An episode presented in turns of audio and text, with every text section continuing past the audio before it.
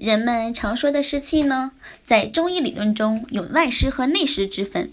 外湿呢比较好理解，就是由于气候潮湿或者涉水淋雨、居住环境潮湿这些外在因素，导致湿邪侵入人体。内湿呢，则是由于人体自身的脏腑功能协调失衡所产生的。最常见的呢，是由脾虚湿气健功能，水湿停聚体内后形成内湿。常常会伴有以下症状，比如头发爱出油、面部油亮、舌苔厚腻、睡觉也会流口水、大便不成形、排便粘稠不易冲掉，而且多变、食欲差、小肚子大、小腿肚发酸、精神状态差。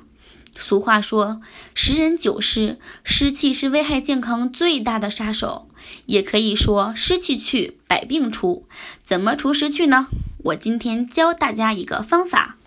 就是呢，拿一些薏米炒一炒，炒到微微泛黄的时候，然后加点芡实。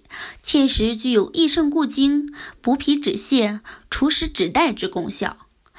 益健茶的方子出自于《本草纲目》，这个方子的原理是健脾补湿。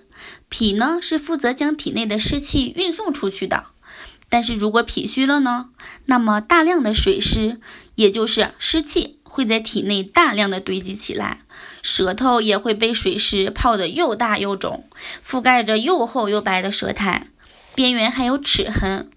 这些水湿通常爱堆积在下身腹部、腿部，它们和脂肪混在一起，让人看上去更胖、更胖、更胖。拉出的大便里也有大量的水湿，也就是拉稀便溏。所以要祛湿，必须健脾祛湿一起来。